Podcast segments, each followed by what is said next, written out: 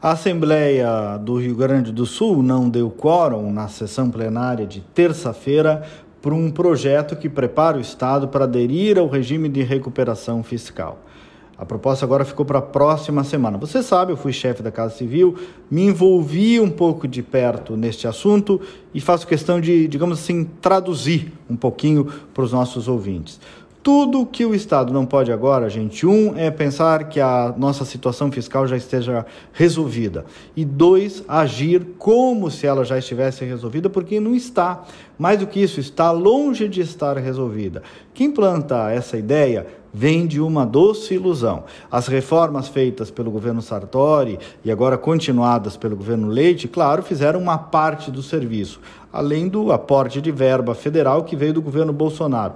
Esse conjunto de medidas permitiu que o Estado voltasse, por exemplo, a pagar os salários em dia e a investir um pouco Porém, porém, a folha de pagamento continua representando um percentual altíssimo da arrecadação do Estado e não se governa com um custo tão alto. O aumento de 6% que foi aprovado, que é justo inclusive para os funcionários públicos, mas vai agregar aí mais de um bilhão e meio de reais por ano para o caixa do Estado. É como se fosse um décimo quarto salário.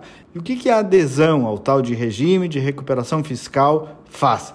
Pelo menos três coisas importantes. Garante que o Estado não volte a pagar a dívida à União, permite escalonar essa dívida e ainda prevê um plano para ir pagando os precatórios.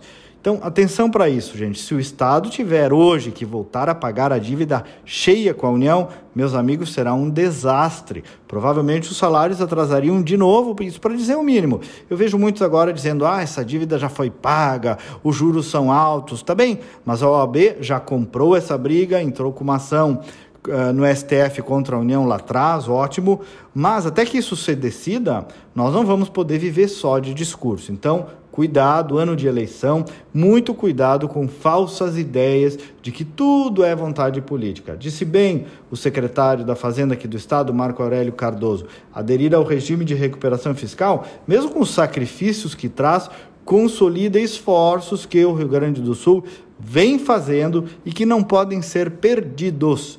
Cuidado para não darmos marcha ré.